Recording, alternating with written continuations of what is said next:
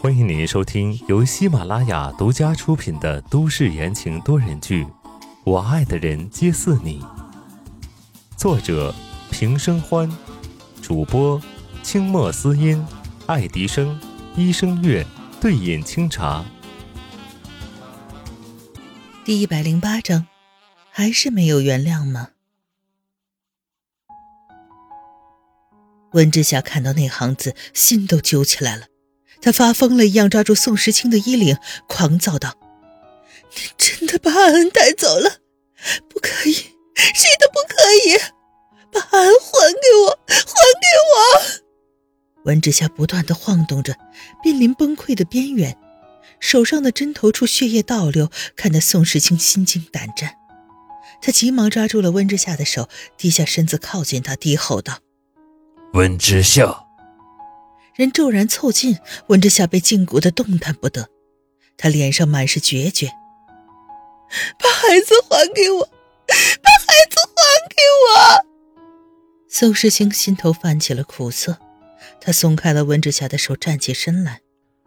放心，我不会抢走孩子的。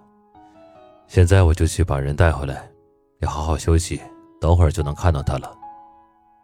说罢。宋时清拿起了桌上的手机，大步走了出去。病房一时间变得安静下来。温之夏愣愣地坐在床上，冰冷的点滴缓缓地流进他的身体里。他呆呆地看着门口宋时清消失的方向。他不懂了，说要把孩子抢走的是他，说要把孩子带回来的也是他。他到底想怎么样？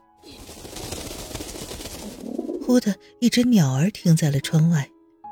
翅膀扑打在窗户上，发出了扑棱棱的声音。温之夏回过神来，看着外面，神色渐渐的沉了下来。东港果然是个是非之地，还是早点离开的好。这时，他的手机突然响了起来，拿过来一看，白思年。喂，小白。温之夏接起电话。小夏夏。你在哪儿？去护送你的人说，根本就没看到你和温安出来，吓死爷了。白思年激动的突突突的把话说完，差点连脏话都骂出来。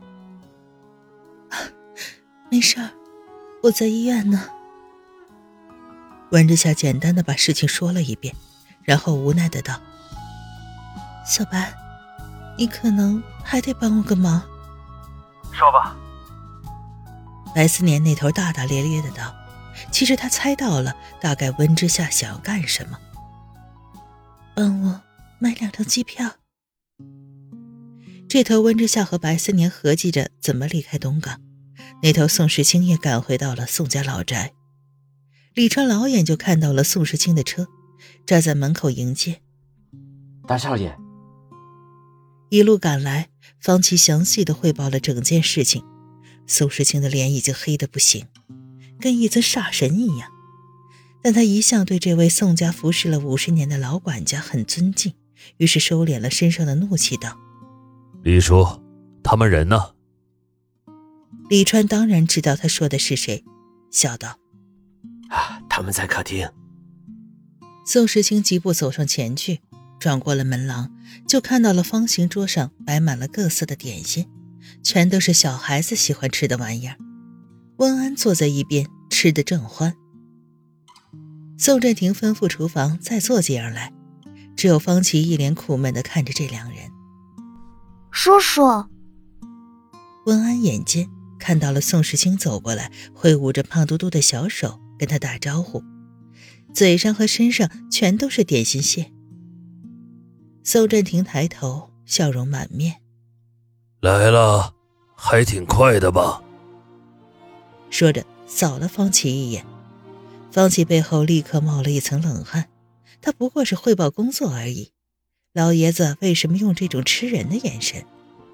走。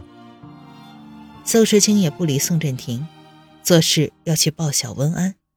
谁知道温安一躲，犹豫的看了一下桌上的美食，嘬着小指头道。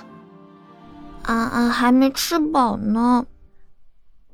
宋振庭闻言乐了，家里的几个孙子坐牢的坐牢，失常的失常，这两兄弟也很少回来。偌大的房子冷清惯了，虽然和小团子接触不多，但是有个小娃娃，家里热闹了很多，他很是舍不得。没吃饱啊，太爷爷才给你准备点其他的。宋振廷立刻招呼李川过来，文安兴奋的点点头，居然还有。平时妈妈都不让吃，这下他可以吃很多。哈哈。宋时清低头，目光扫过了温安明显鼓出来的小肚皮，没吃饱，这恐怕是要撑坏了吧？感受到宋时清的注视，温安默默地把小肚子藏了藏，假装什么都没发生。一盘盘精致的糕点陆陆续续地上了桌。小温安正看得直流口水，宋时清在旁边道：“你妈半醒了，在找你呢。”听到“妈妈”两个字，小团子嗖的一下从凳子上下来，睁大眼睛：“妈妈醒了，快带安安去啊！”说着就伸出手去要抱抱。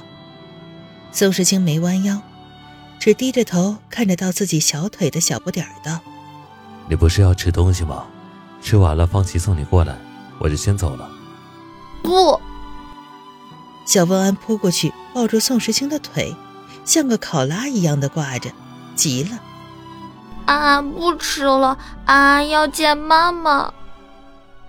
眼看着眼睛又红了，宋时清觉得头疼，怎么搞的？男孩子家家说哭就哭，林默是怎么教他的儿子的？为了避免小温安直接嚎出来。宋时清将人抱起，转身便走。宋振廷看着这个让自己最头疼的孙子，开口道：“这孩子是你的吧？”